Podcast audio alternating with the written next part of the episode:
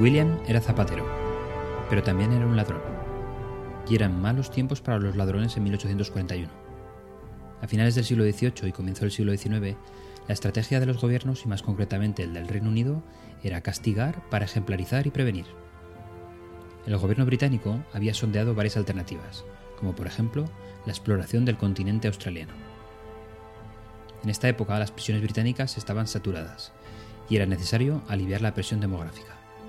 Durante más de 80 años, unos 165.000 convictos fueron transportados a Australia. La lista de delitos que te desterraban a Australia contenía 19 líneas, desde los robos, asaltos o bigamias, hasta los más sorprendentes como el robar el sudario de una tumba, prender fuego a la leña almacenada o hacerse pasar por un egipcio. Y William entró en esa rueda. Nadie recuerda ni lo que robó, ni si los daños provocados fueron reparados o no. Lo que se recuerda es que William fue condenado a 12 meses de trabajos forzosos en una mina de Australia. Fue trasladado allí, a Australia, como tantos otros, hacinado en un barco y en un viaje interminable. Allí pasó tiempo bajo tierra junto a otros tres hombres. Trabajó en condiciones espantosas y fue testigo de dos muertes accidentales que le causaron una fuerte impresión. Unos años antes, otro William nacía en un barco en el mismo recorrido hacia Australia. Sus padres buscaban un nuevo comienzo para sus vidas, pero el pequeño William no se hizo esperar. El padre, un salteador de caminos, y su madre, una prostituta convicta. William tuvo más suerte que su tocayo.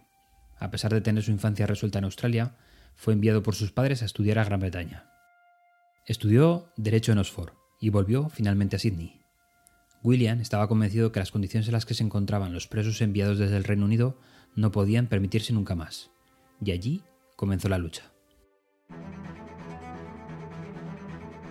Quizás podríamos hacer nuestra lista de crímenes y que figuradamente nos desterrasen a una isla lejana en caso de cometerlos. Metiéndome en el papel de legislador, ahí van mis peticiones de inclusión. 1.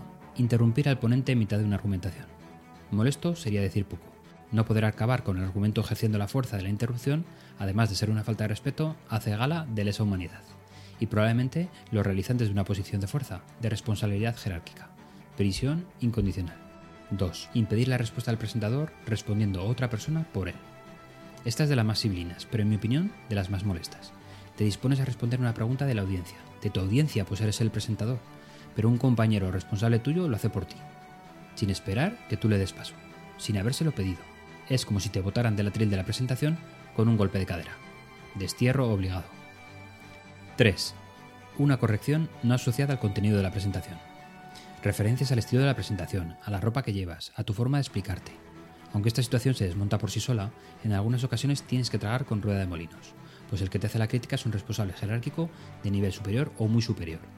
Y eso te come por dentro. Nadie dijo que la vida fuera justa. Trabajos forzosos al instante. 4.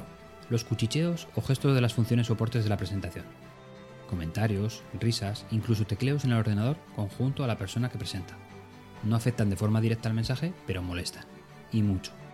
Incluso la gente que llega tarde a la presentación. Penas de hasta seis meses de trabajo para la comunidad. Y 5. La cancelación de una presentación a pocos minutos de su comienzo. ¿A quién no le ha pasado, verdad? Tu responsable te pide una presentación, por supuesto nada sencilla, en el momento de más carga de trabajo. Y ahí estás tú, trabajando hasta altas horas de la madrugada o incluso poniendo las calles al día siguiente. Y poco antes de comenzar se pospone, o casi peor, se cancela de forma indefinida. Sobre esta gente debería recaer el máximo peso de la ley, perpetua.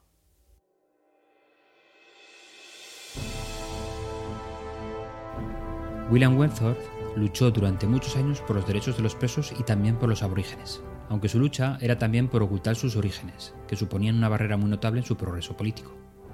De ninguna manera podía trascender el historial delictivo de sus padres. Wentworth fue el primer político nacido en la nueva colonia australiana y uno de los más influyentes. Fue el padre fundador del autogobierno de la colonia. Fundó su primer periódico y navegó por las montañas azules. También fue uno de los ciudadanos más ricos, propietario de una magnífica finca y mansión en la costa este de Sydney. Y sí, también consiguió la mejora de las condiciones de los presos como William Thompson. William, que logró encontrar un empleo de zapatero tras librarse de la condena de la mina, fue nuevamente arrestado por espiar a la hija del dueño del negocio. Fue condenado y lo enviaron seis meses de trabajos forzados. Es aquí cuando se hace su foto más reconocida. gorro alto, barba élfica, chaqueta abotonada, pantalones fuera de talla, sujeto con un cinturón que hace de anclaje para el grillete de sus pies. Aún tuvo que presenciar a un supervisor apuñalado hasta la muerte por un prisionero perturbado. Dos nombres iguales, pero dos suertes muy diferentes en el Australia del siglo XIX.